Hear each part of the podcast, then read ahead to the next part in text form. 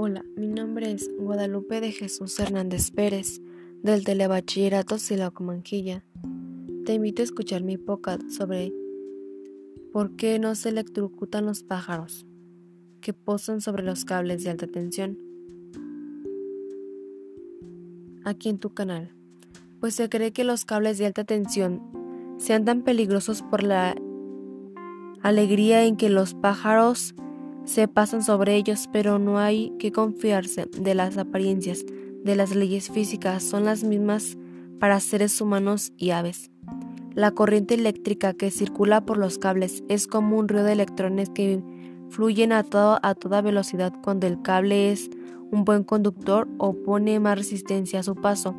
De esa manera la electricidad puede recorrer larga distancia desde la central de nuestros hogares hasta todos los lugares de consumo.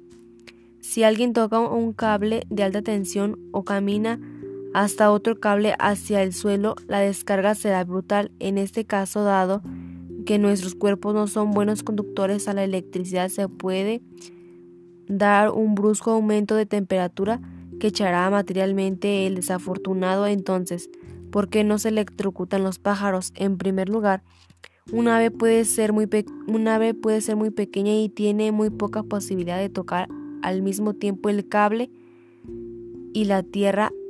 O dos, dos cables del tenido eléctrico, lo mismo que un ave tiene este que un ave esté pasado esté posado sobre un solo cable de alta tensión sin entrar en contacto con nada más.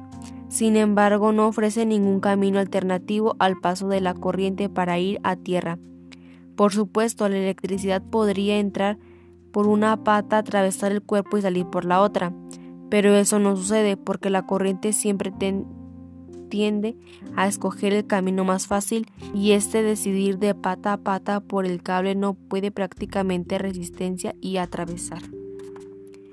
El cuerpo del ave, en cambio, cuando una que toca sus alas al mismo tiempo los cables del tenido eléctrico, un cable y la torre de lo sujeta. Esto le sucede, le suele suceder a las aves de grandes alas. Muchas gracias por su atención. Hasta pronto.